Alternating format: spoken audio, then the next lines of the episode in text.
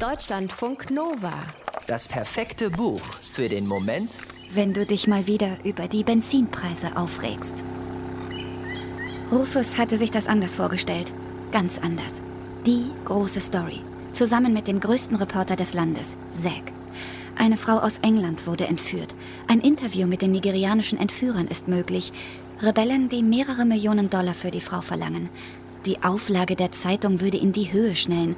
Und auch er, der Nachwuchsreporter, würde bald ein Starreporter werden, so wie Zack. Es wird viel über diesen furchtlosen Mann erzählt. Er habe mal untertauchen müssen, um zu überleben. Und er sei nie ohne seinen Whisky unterwegs. Seit neun Tagen fahren sie jetzt mit einem schmalen Motorboot durchs Niger-Delta. Hungrig, müde und orientierungslos unterwegs auf trübem, sumpfigem Wasser ins Landesinnere von Nigeria. Das Ziel? Unklar. Ebenso ratlos der alte Dorfbewohner und dessen Sohn, die ohne viele Worte bereit gewesen waren, den Reportern zu helfen, als die in ihrem Dorf gestrandet sind.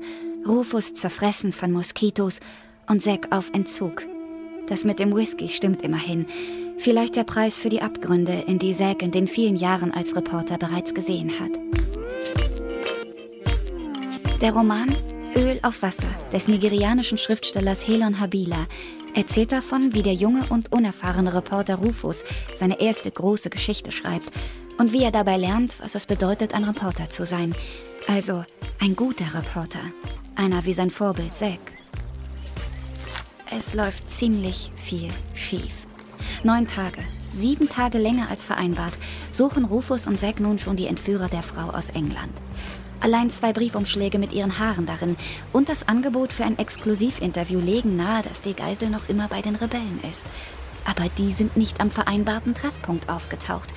Stattdessen haben Rufus und Zack jetzt das Militär im Nacken, fast so, als wären sie das Problem und nicht die schwer bewaffneten Entführer. Eigentlich läuft es immer gleich ab. Rebellen verschleppen weiße Angestellte der Ölgesellschaften auf eine entlegene Flussinsel. Dann laden sie Reporter zu sich in ihr Versteck ein. Die sollen sich von der Gesundheit der Geisel überzeugen und die Rebellen interviewen. Mit den Interviews und einer Lösegeldforderung im Gepäck kehren die Reporter zurück in ihre Redaktionen und schreiben über die Entführung eine gute Geschichte. Gute Geschichten sind für die Rebellen welche, in denen sie nicht als Barbaren, sondern als Kämpfer dargestellt werden, als Kämpfer für sauberes Wasser, für das Ende der Korruption und für angemessene finanzielle Entschädigungen. Ihre erklärten Feinde sind die Ölgesellschaften, das Militär und die korrupte Regierung. Meistens geht diese Rechnung auf. Die Reporter berichten, die Millionen fließen, die Geiseln kommen frei. Meistens. Statt einer guten Story im Gepäck haben Rufus und Zack nach neun Tagen Irrfahrt keinen Plan. Sie wissen nur, umkehren können sie nicht. Noch nicht. Längst geht es nicht mehr nur um eine entführte Frau. Es geht um viel mehr. Es geht um das Öl. Tausende Kilometer Pipelines schlängeln sich durch das Niger-Delta. Egal wohin Rufus sieht, überall steigen die schwarzen Wolken der Abgasfackeln in den Himmel auf. Plattformen von versiegten Ölquellen rosten in verlassenen Dörfern vor sich hin.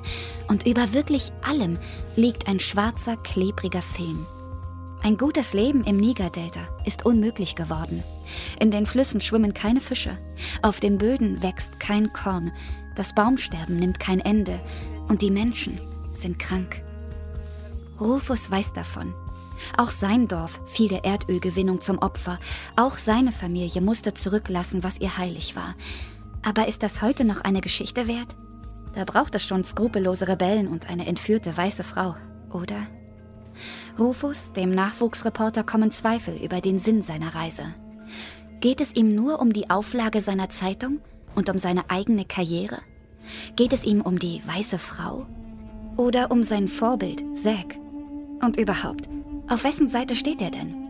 Sollte er nicht eigentlich auch rebellieren gegen das, was hier passiert? Dann tauchen die Rebellen plötzlich doch noch auf. Die Situation eskaliert, es fallen Schüsse und Menschen sterben. Sollte Rufus das hier überleben, wird er sich entscheiden müssen. Schreibt er, was von ihm erwartet wird? Oder darüber, was er sieht und denkt? Deutschlandfunk Nova